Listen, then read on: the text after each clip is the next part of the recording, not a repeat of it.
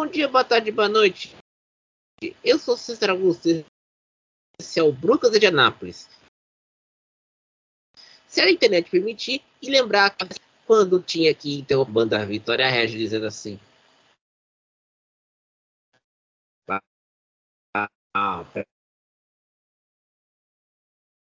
pera aí, esse som está legal. É a disco do cacete dentro do YouTube chamado Preto com Buraco no Meio. Creio que nos anos 80. Vocês entendem o que eu tô falando. Vamos começar tudo, gente. Lurinha, bom. Começamos pela segunda vez, espero que dê certo. Bom dia, boa tarde, boa noite, César. Ai, ai, vamos lá. A gente fez 20 minutos de podcast. Aliás, a gente já devia fazer um. Eu só acho que a gente devia fazer um, uns cortes, né? Mostrando os erros de gravação que nem a gente fez aquela vez. E também destacar, né? Não, que... a gente vai. Pode falar. Oi? Pode falar. Pode. Fale na... em cima de você. Fala, filho. Olha como a gente tá agora. A gente fez 20 minutos até que a bendita internet do César caiu. O que, que a gente vai fazer? Iniciar isso daqui de novo. E não sabemos por onde começar. Ah, filho, eu vou falar uma coisa para você. Você que pensa que é glamour.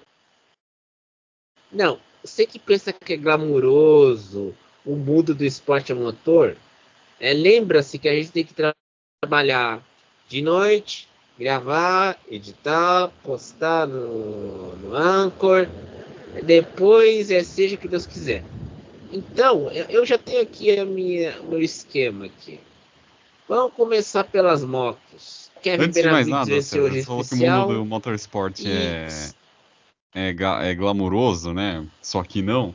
Eu acabei de compartilhar um vídeo no meu Instagram de uma filmagem na época do GP Brasil, acho que de 79, em que o Gilles Villeneuve e o George Scheckter deram um rolê de Fiat 147 pelo centro de São Paulo.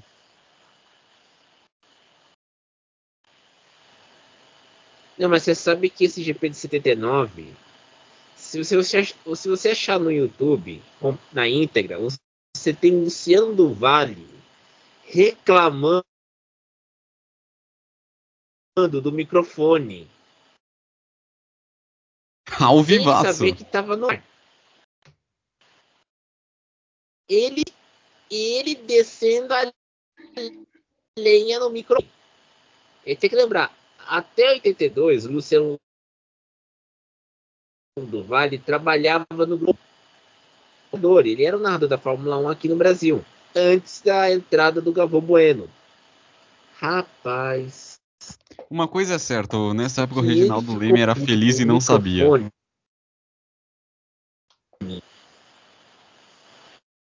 Certeza, uh, pode ter certeza disso. Era feliz e não sabia mesmo. Porque, olha, microfone era um horror. Vocês têm noção. Vamos lá. No estágio das motos, que foi na cidade de Pirra, porque eu não posso falar o a pronúncia correta, porque vai dar encrenca. O Kevin Benavides foi o primeiro. Sam Sandra foi segundo, com a diferença de 4 segundos para o Benavides. Joaquim Rodrigues em terceiro. Matias Alckner em quarto. Rick Brabeck em quinto. Pablo Quintanilla em, em sexto. José Ignacio Conero Folimo em sétimo. Romando Montier em oitavo, Andrew Short em nono e Stefan Svitko em décimo. No geral, nas motos, Sam Sunderland está liderando com uma vantagem dos 52 segundos para Pablo Quintanilla. Só digo uma coisa: se tudo correr como esperado, é, vai ser o primeiro título de, de da equipe de fábrica da Gas Gas. Sim, sim, e vai ser muito bacana ver a Gas Gas aí indo mostrando, né, que nem só de Yamaha Honda e KTM vive o Dakar. É uma, uma fabricante de motos que chega aí para fazer frente e fazer bonito. Exatamente. Nos quadriciclos, no geral, quem está liderando é o Alexander Giroud, seguido pelo Francisco Moreno, pelo polonês Kamil Wisniewski, pelo tcheco em quarto Zdenek Tuma, o, o quinto Ale, Carlos Alejandro Verza, da Argentina, e aí, quem tentou fazer isso na primeira gravação, mas não deu certo. Marcelo Medeiros em sexto no geral, com a equipe própria. Ele não ganha, mas ele fez bonito nos desertos saudita, meu caro Lurinha. é, o Medeiros aí representou muito bem, aliás. Ele, a participação dele nos dá muito orgulho, uma vez que ele foi muito consistente aí, sempre evoluindo, sempre é, melhorando cada vez mais seu desempenho. Não por acaso ganhou estágios, então merece aí todos os aplausos.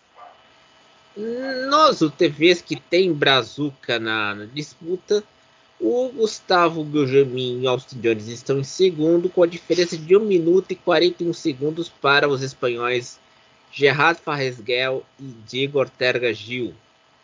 O grande amigo nosso, Rodrigo Lupe, e o Michael Justo está em sexto no geral, com a diferença de quase uma hora para a dupla espanhola. E a gente tem que lembrar que nós, UTVs, a gente teve uma disputa entre o Ferrazguel está chegando agora na liderança, mas por muito tempo foi uma disputa entre o Austin Jones, o Rodrigo Lupe de Oliveira e os irmãos Goskal, o Marek e o Mikal Boskal, da Polônia. Os dois estavam disputando palmo a palmo. E, e ó, a disputa está em aberto, porque a diferença entre o Austin Jones e o Gerard é de 1 minuto e 41 segundos.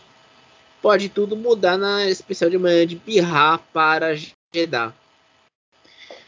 E vale lembrar que ainda tá tudo em aberto, hein? Tá tudo em aberto. Então não acabou, como o próprio Lupe postou no Instagram, ainda tem chão e eles ainda estão.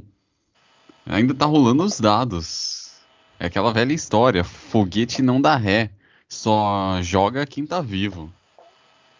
É, se, é, se te lembrar hoje, eu tava vendo no Twitter, fizeram uma homenagem. Fizeram uma homenagem para o pai dos foguetes espaciais soviéticos.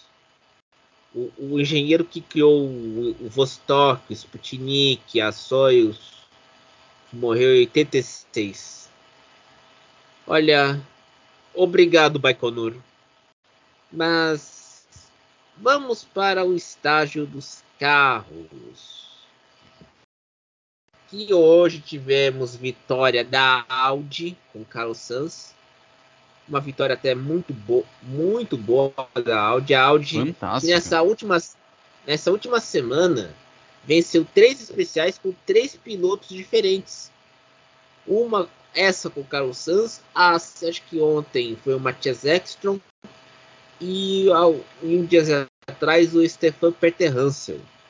Olha, a, a Audi mostrou que dá para fazer um Rally Cross Country com um carro elétrico.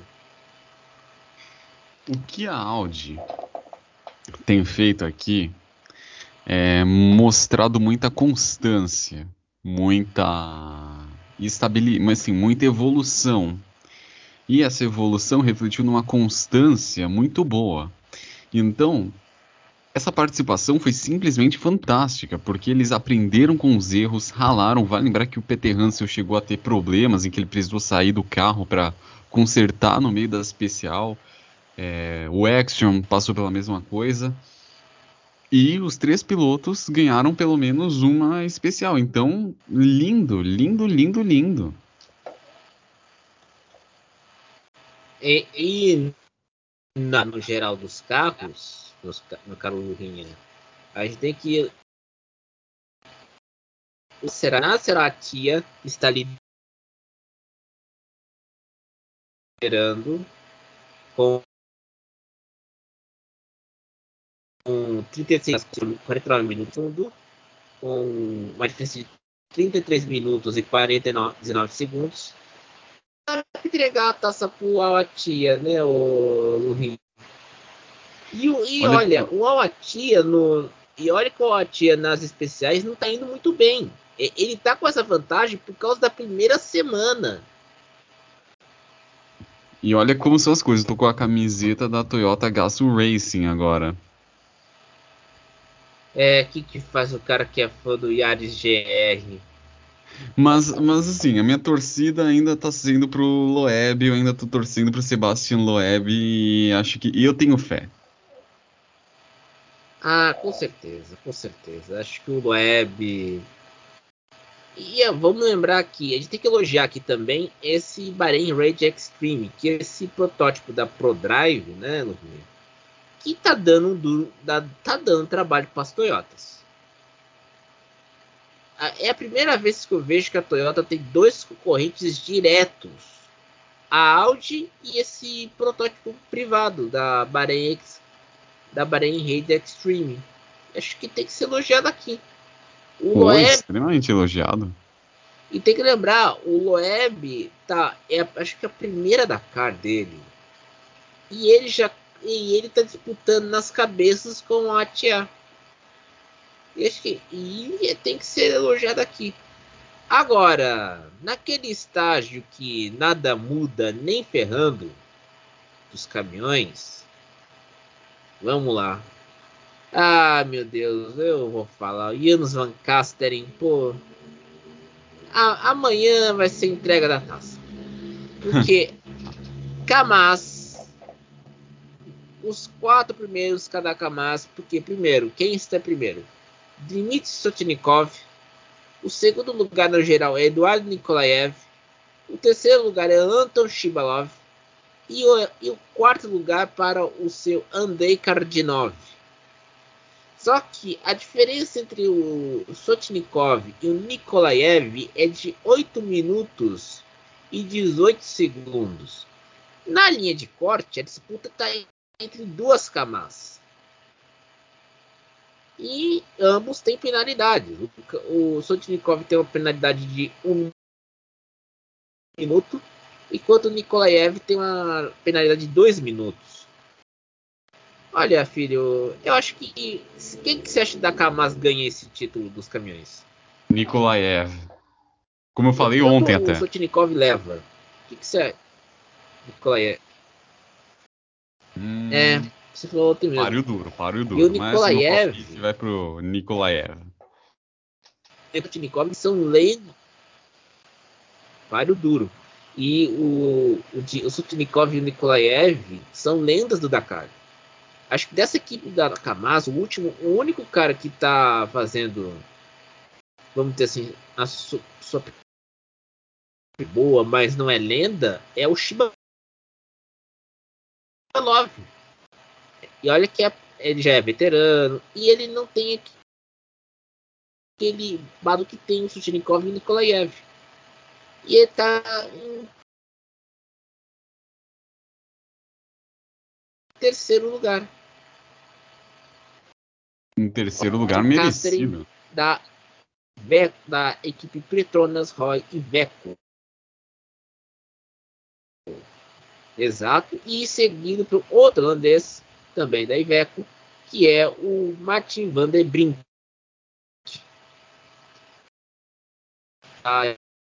caminhões. Eu vou dizer uma coisa, Luiz. E o que a gente fez durante quase duas semanas? Vai terminar amanhã. A gente vai aqui dar o resultado final amanhã. Mas a gente fez muita coisa boa nessas últimas duas semanas, né, Luvinha? Ai, tá batendo a depressão só de pensar que o Dakar tá chegando no final, velho. Primeiro Dakar que eu cobri e que valeu muito a pena. É a realização de um sonho. Cobrir esse rally tão fantástico, tão maravilhoso, que infelizmente vai chegando ao final, mas valeu muito a pena. E que, claro, né, é uma. É uma. Como vamos dizer, né? Esse aqui vai ser o primeiro de muitas.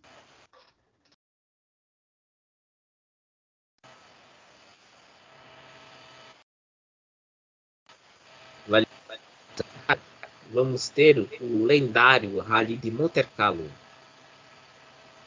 do WRC. Debaixo de neve, hein? Exatamente. E, e para você ter uma ideia, as equipes que estão no WRC já estão fazendo os últimos ajustes nos carros híbridos dessa temporada. Tanto a equipe da a privada da Ford como a equipe da Hyundai e da Toyota. Queriares GR. Ué, ou seja, já, em razão da minha camiseta, já sabe para quem eu vou torcer, né? Ah, já sei. Aliás, nesse ano, o Orgier só vai participar do Rally de Monte Carlo. É, para marcar a despedida dele. Exato, ele não vai ser full time nesse ano. Porque na Toyota você tem dois grandes pilotos, o Kelly Von Repera e o Elfin Evans. Dois pilotos jovens do Rinha. Então, a Toyota já está bem servida de piloto. A hum. Hyundai, a Hyundai tem o Thierry Neville, tá, que teve o problema do acidente do, do, do protótipo no, no, fim do ano passado. Agora está tudo bem, então já voltaram os testes do protótipo híbrido. E olha, meu amigo, se você já curtiu o Dakar, não, não nos esqueça e vamos aqui no Brooklyn de Anápolis falar do WRC o WEC, Fórmula 1, IndyCar Series. Daytona nas... 500 está no radar, hein? Não, não é só Daytona 500, não. As 24 horas de Daytona também. Fim do mês temos as 24 horas de Daytona, né, Lurinha? No final do mês. Exatamente.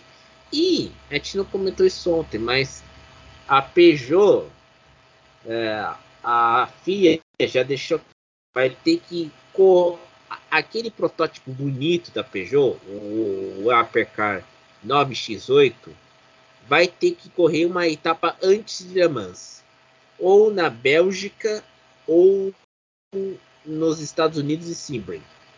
Eles vão correr, acho... vão correr tanto Sebring quanto Spa. Ah, vão correr com as duas com, com um carro novo? Ai, que maravilha.